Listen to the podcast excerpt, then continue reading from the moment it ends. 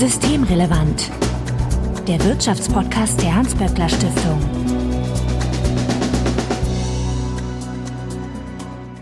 Heute ist Dienstag, der 16. Februar 2021. Willkommen zur 45. Ausgabe von Systemrelevant. Auch diesmal begrüße ich zwei Personen hier in der Runde, als da wären Bettina Kohlrausch. Hallo Bettina. Hallo. Du bist Direktorin des WSI, dem Wirtschafts- und Sozialwissenschaftlichen Institut der Hans-Böckler Stiftung und ich begrüße Sebastian Dolin. Hallo. Hallo. Ja, Sebastian, du bist Direktor des Instituts für Makroökonomie und Konjunkturforschung, bekannter auch als IMK bei der Hans-Böckler Stiftung. Vielleicht mal so salopp in die Runde gefragt, schafft ihr es denn regelmäßig, das Homeoffice zu besuchen?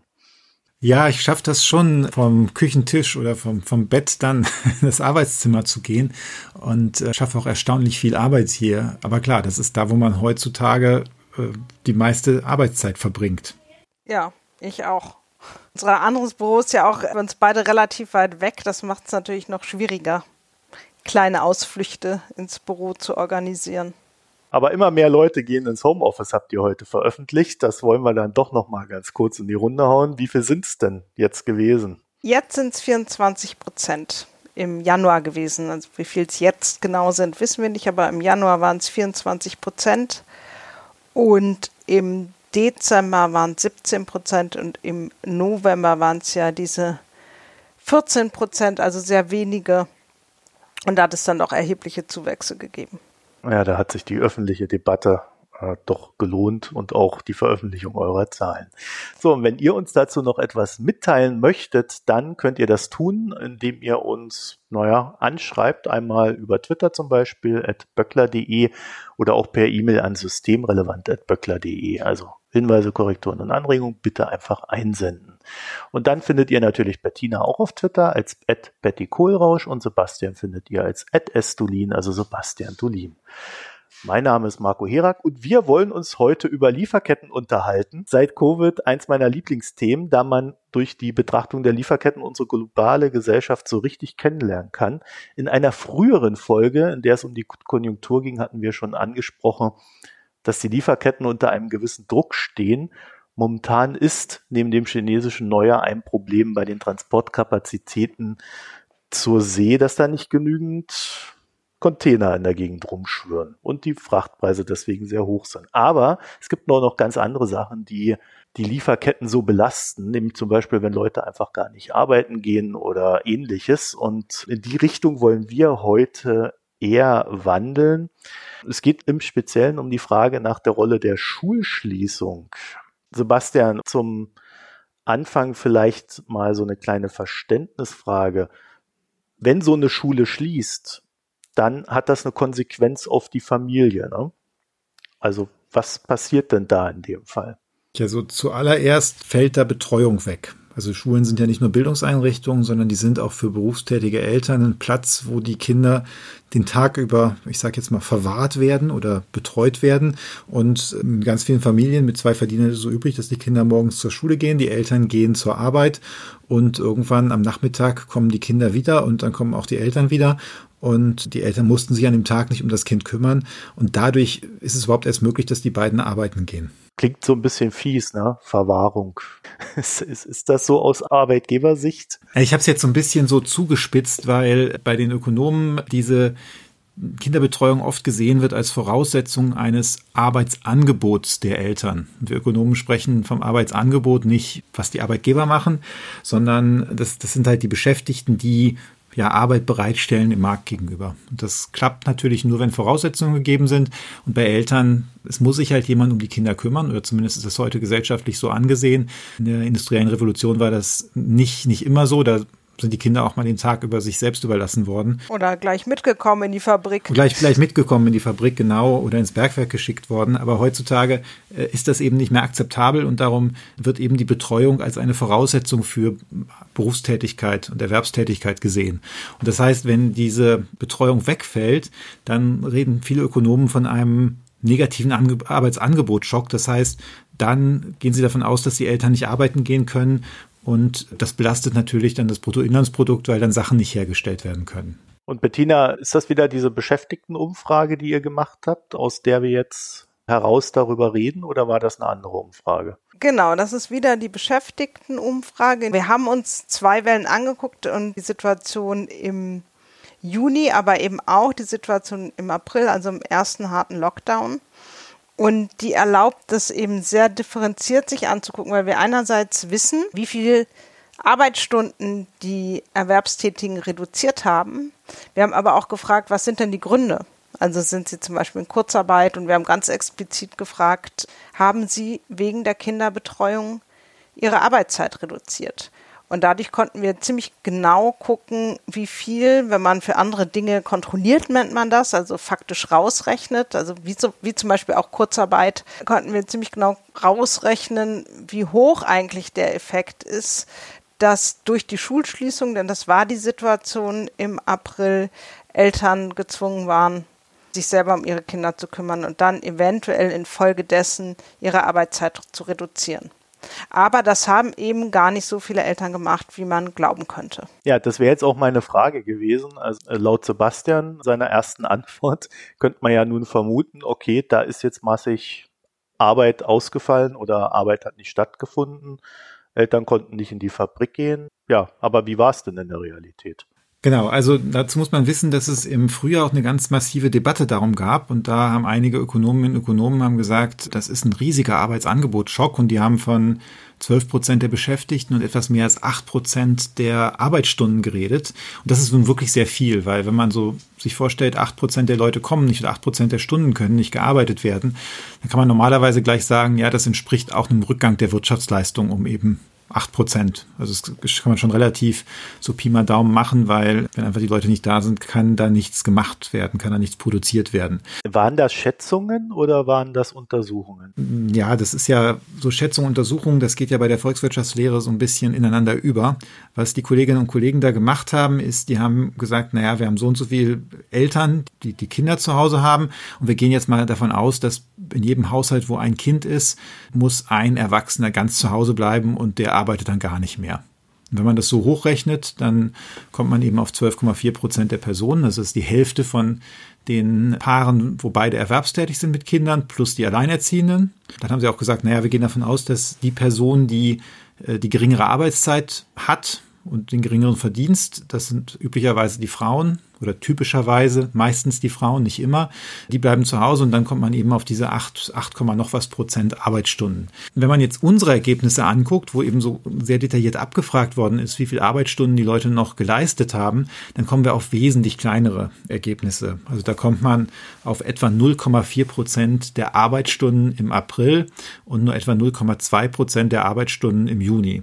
Wir haben da eine ökonometrische Schätzung gemacht und haben eben geguckt, wenn die Leute angegeben haben, sie sind, haben ihre Arbeitszeit reduziert wegen Kindern, wie viel haben sie die Arbeitszeit mehr reduziert als jemand, der sonst genau den gleichen Job und die gleiche, so ein ähnliches, ja, sozioökonomischen Hintergrund, ähnliche Bildung, ähnliches Setting hat, ähnliche Branche hat, wo er drin arbeitet.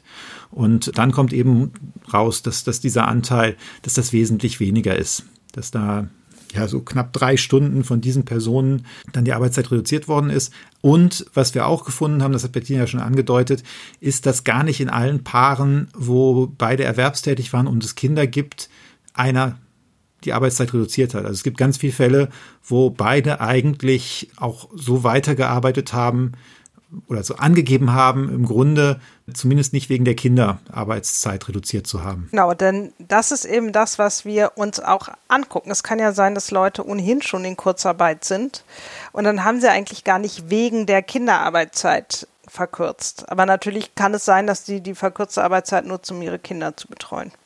Und diese differenzierte Betrachtung, also was ist jetzt wirklich wegen der Schulschließung oder was sind wirklich Arbeitszeitreduktionen wegen der Kinder, das konnten wir eben ausrechnen. Da kommen wir eben auf diese deutlich geringere Zahl. Okay, und wenn die Leute euch einfach anlügen? Ja, dann können wir solche Umfragen halt nicht machen.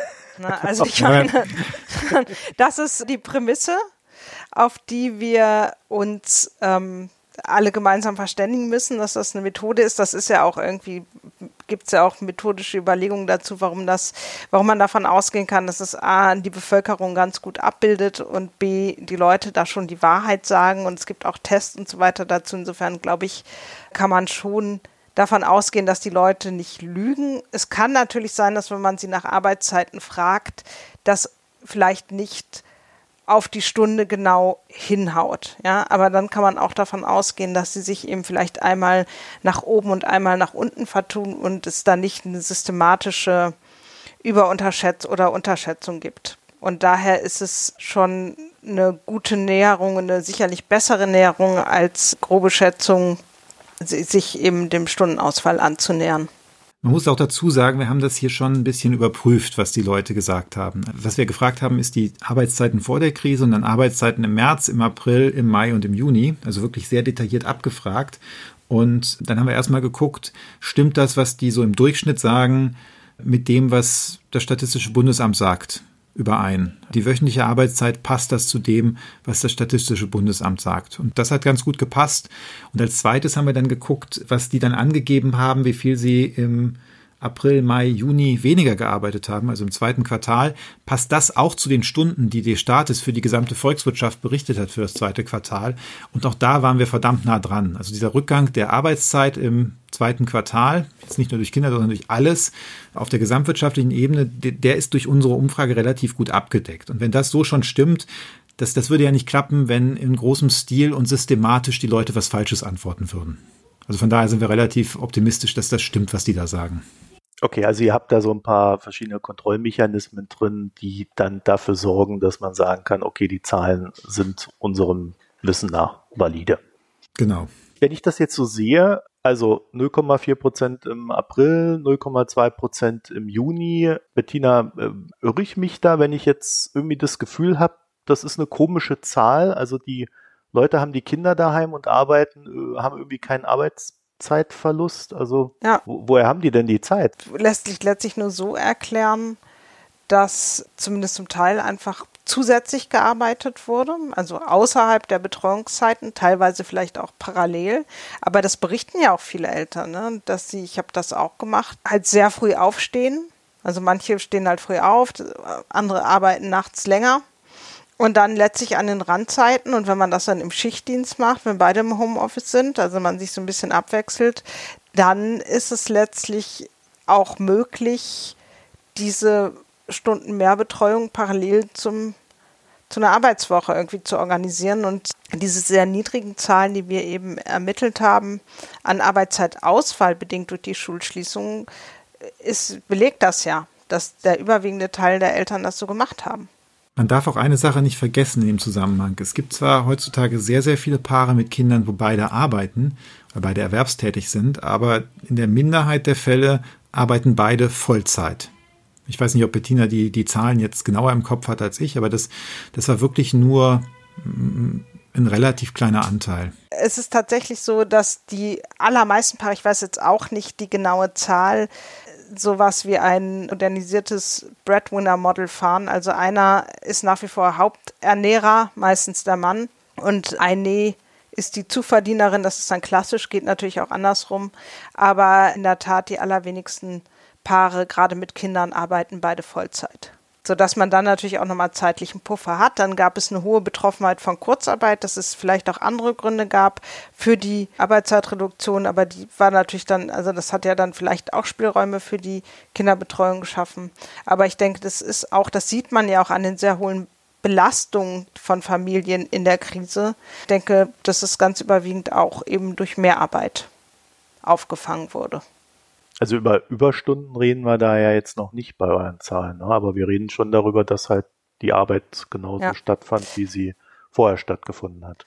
Also wir, wir reden über Arbeits, Arbeitsstunden. Ne? Das ist, wenn man die fragt, das sind die, wir haben nach den Arbeitsstunden, die tatsächlich geleistet worden sind, gefragt. Also sowohl vor der Krise als auch dann in, in der Zeit des Lockdowns. Ich glaube, deine Nachfrage äh, bezog sich auf meine Aussage, dass es mehr Arbeit ist.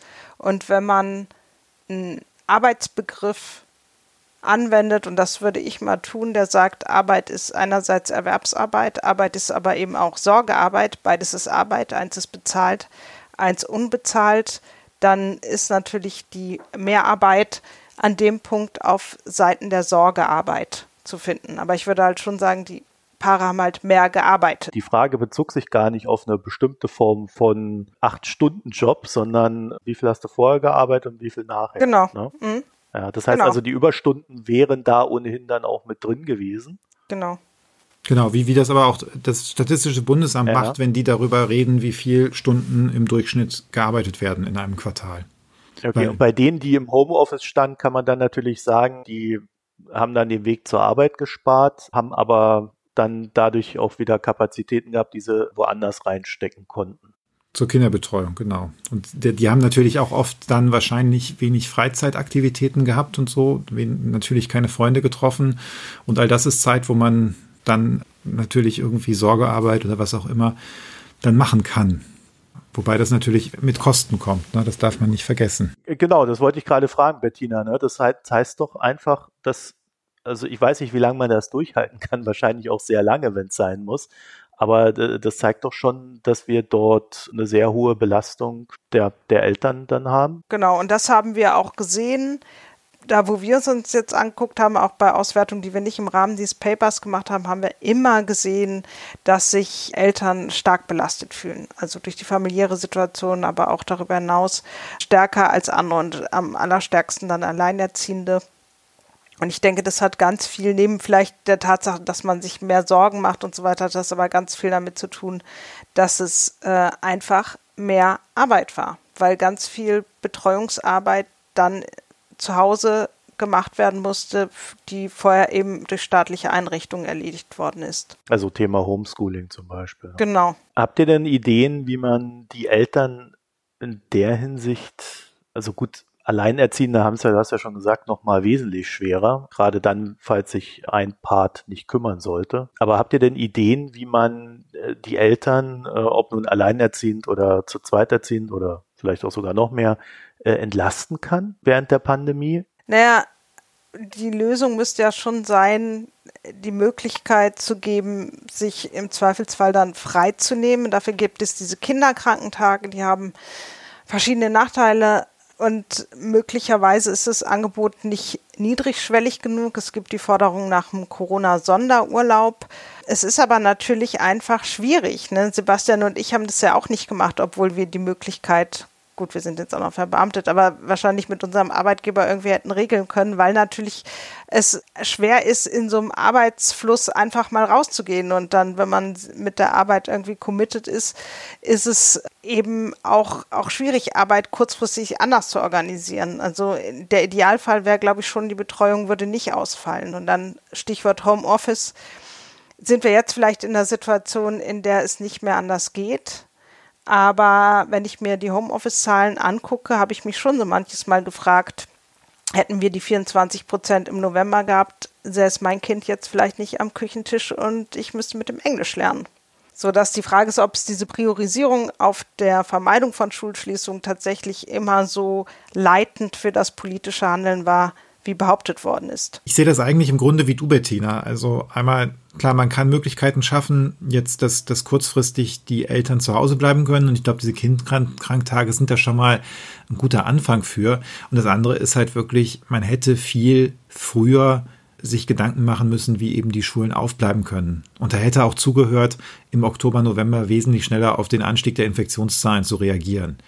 Also ich bin im Moment ja ein bisschen baff. Es, es wird ein Riesenbohai darum gemacht, dass der Impfstoff nicht ausreichend bestellt worden ist, was auch Mist ist und was, was wirklich blöd ist.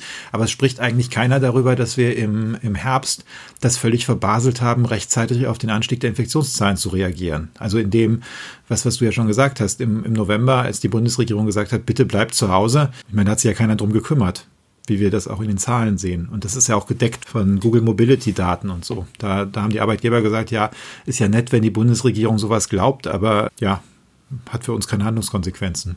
Zumal man ja auch sehen muss, dass der Schulausfall und auch schon der Kita-Ausfall, wenn jetzt auch das Arbeitsangebot von Eltern dadurch gar nicht so reduziert wird, wie äh, vielleicht befürchtet, es natürlich trotzdem negative Folgen hat, nämlich für die Kinder, die natürlich Lernstoff verpassen. Und zwar nicht alle gleich, sondern bestimmte mehr als andere.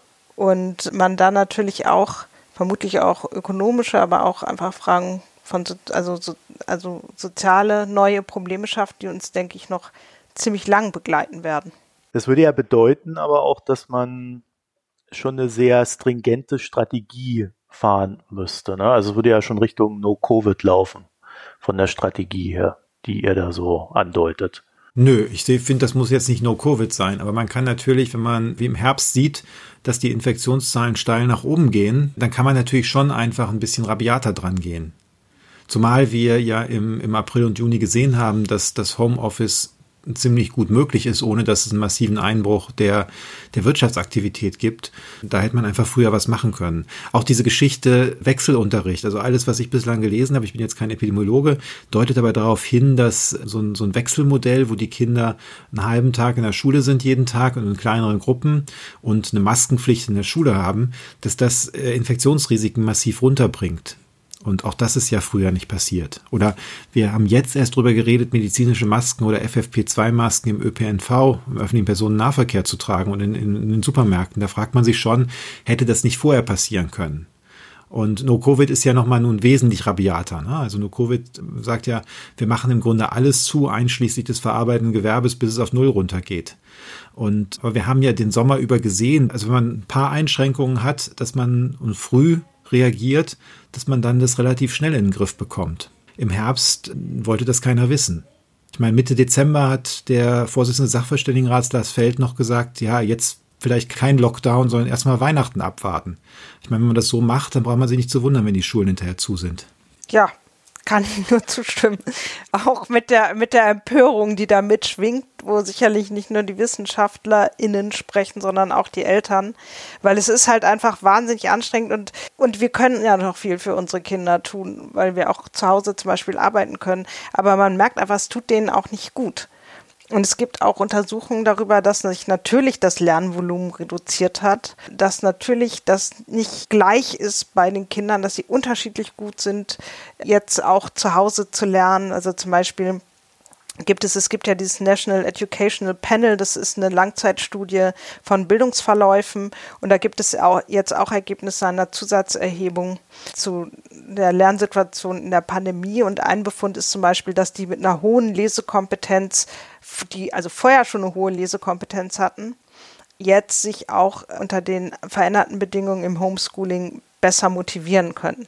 Dass Akademiker, Eltern irgendwie zu fünf Prozent sagen, sie haben das Gefühl, sie können ihre Kinder da überhaupt nicht unterstützen mit den digitalen Lernen und nicht Akademiker, Eltern sagen das zu zehn Prozent. Sodass die klassischen Muster von Bildungsungleichheit in einem Land, in dem eh Bildungsungleichheit stark ausgeprägt ist, sich möglicherweise noch verschärfen. Auch das an den Schultypen, also an den Gymnasien gibt es viel häufiger digitale Lernformen als an den anderen Schultypen. Also dass auch Schultypen abhängig, unterschiedlich gut die Schulen offensichtlich in der Lage sind, sich auf die neue Situation einzustellen. All diese Dinge werden letztlich möglicherweise, und das sehe ich als das eigentliche Problem, langfristig vielleicht auch ökonomisch, weil da natürlich auch einfach Humankapital verloren geht, wird es einfach Bildungsungleichheit verschärfen und einige, denke ich, werden da wirklich langfristige Schäden von nehmen und es sich nicht davon erholen. Also selbst wenn wir im Laufe des Jahres das mit den Durchimpfen schaffen sollten und dann nicht irgendein Mutante wieder die ganzen Impfungen kaputt macht, muss man ja sagen, reden wir jetzt mittlerweile über das zweite Schuljahr. Ja? Also das ist schon prägnant im Leben eines Kindes. Genau, das ist prägnant. Jetzt haben wir über Fragen von Gewalt und so noch gar nicht gesprochen.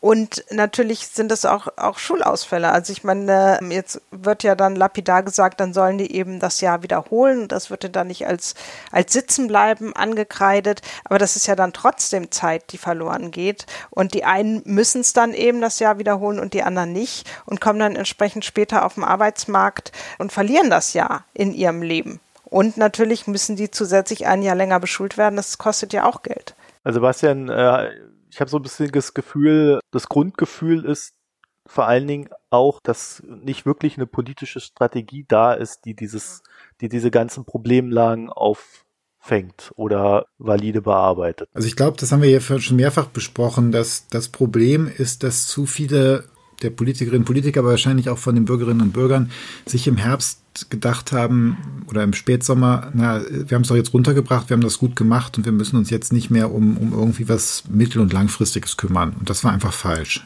Und dafür kriegen wir jetzt die Quittung.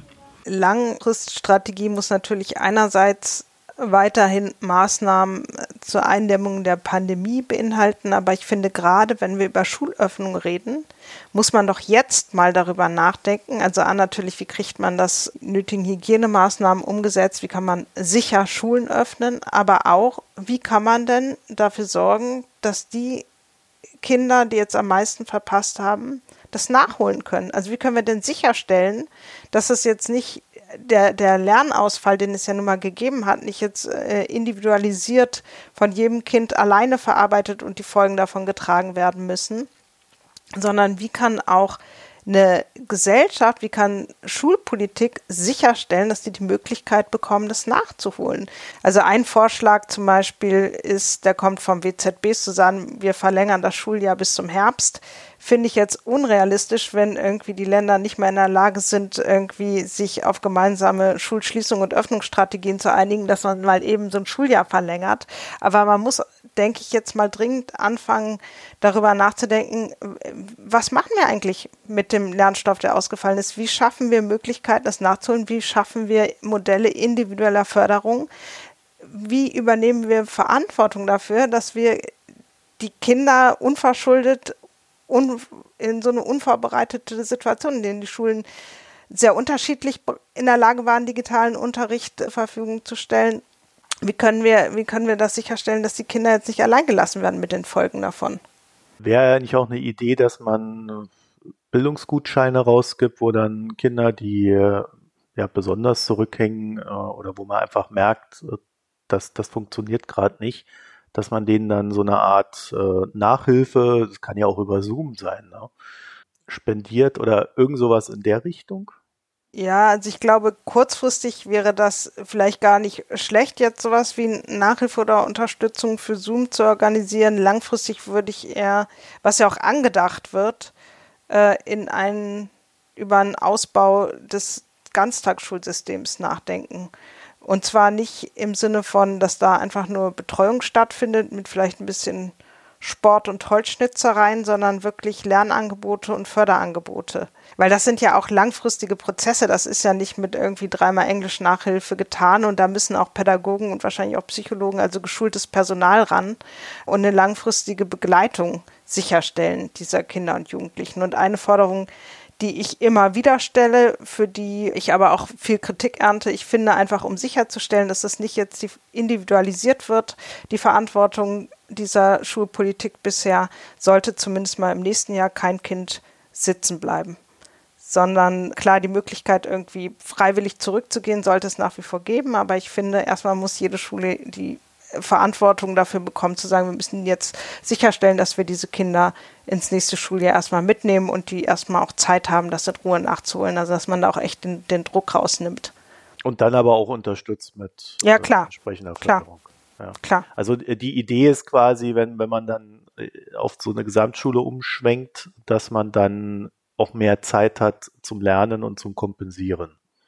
Also es wäre der ideale Zeitpunkt. Genau, also ich hätte auch nichts gegen Gesamtschulen, aber das ist wahrscheinlich ein bisschen zu viel des Guten. Aber Ganztagsschulen wären schon ein guter erster Schritt. Es ist ein hart umkämpftes Feld, das sehr emotional genau. beackert genau. wird. Ne? Ich weiß nicht, Sebastian, wie stehst du dazu? Ich bin ja kein Bildungsökonom oder Bildungssoziologe. Spaß beiseite. Ich, ich habe schon den Eindruck von dem, was ich gesehen habe, dass die Schulsysteme, die gut ausgestattete Gesamtschulen haben äh, oder Gemeinschaftsschulen bis zur zehnten Klasse, dass die äh, besser funktionieren, was Integration angeht. Ähm, jetzt ist natürlich schwierig, wie man in Deutschland dahin umstellt von dem, was wir jetzt haben.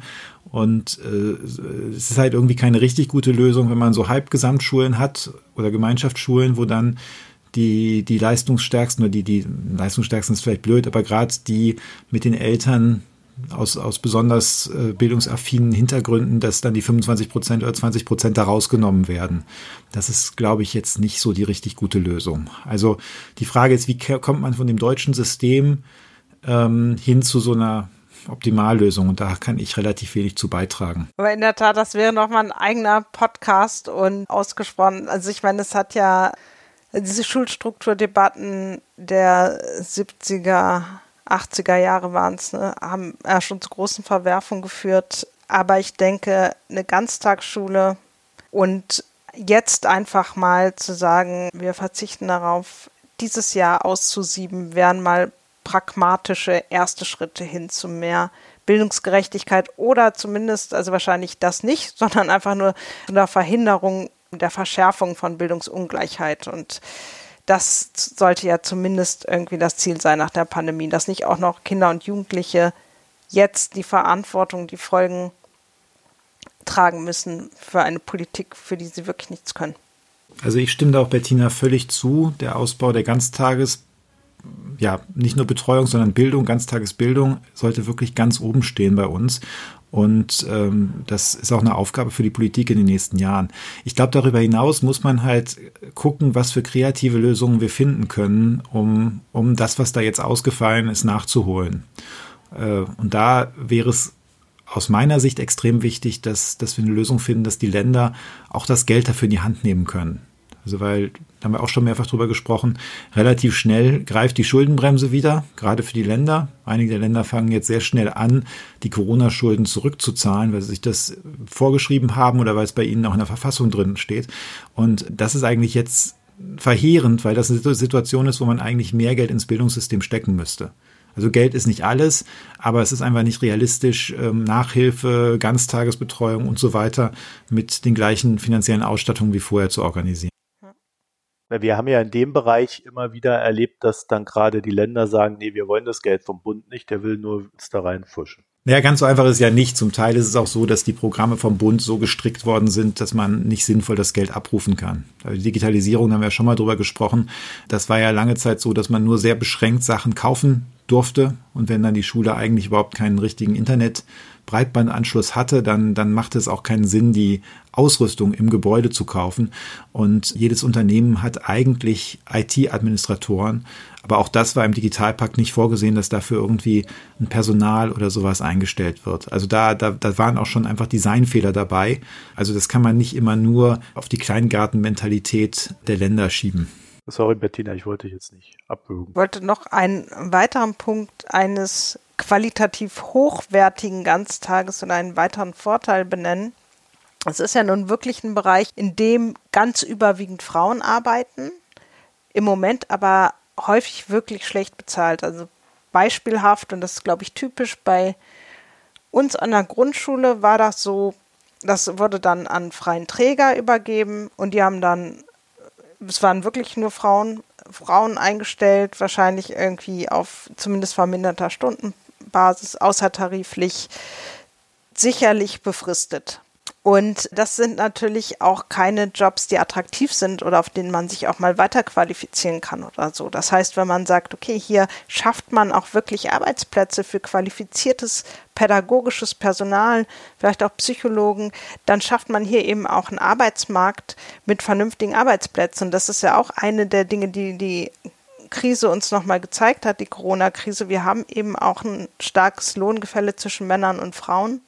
Frauenarbeit ist schlechter bezahlt und das wäre sicherlich nicht die alleinige Lösung, aber ein Baustein, um dem etwas entgegenzusetzen. Dann bedanke ich mich recht herzlich bei Bettina Kohlrausch. Danke auch. Ja, danke Marco und danke Bettina für die nette Diskussion. Genau, danke natürlich auch Sebastian. Ja, und auf eure Meinung sind wir natürlich auch gespannt. Wir wollen euch ja hier nicht nur hören, zuhören lassen, sondern euch auch einbinden. Und äh, das funktioniert so, dass ihr uns eine E-Mail schreiben könnt an systemrelevant.böckler.de könnt uns auf Twitter antickern, at böckler-de. Das ist immer alles mit OE statt Ö. Ihr könnt aber auch auf Twitter Bettina direkt erreichen, at Betty Kohlrausch und Sebastian als at Estulin, also Sebastian Dolin. Dann bedanke ich mich recht herzlich fürs Zuhören, wünsche euch eine schöne Zeit und bis bald. Tschüss. Tschüss. Tschüss. Das war Systemrelevant, der Wirtschaftspodcast der Hans-Böckler Stiftung.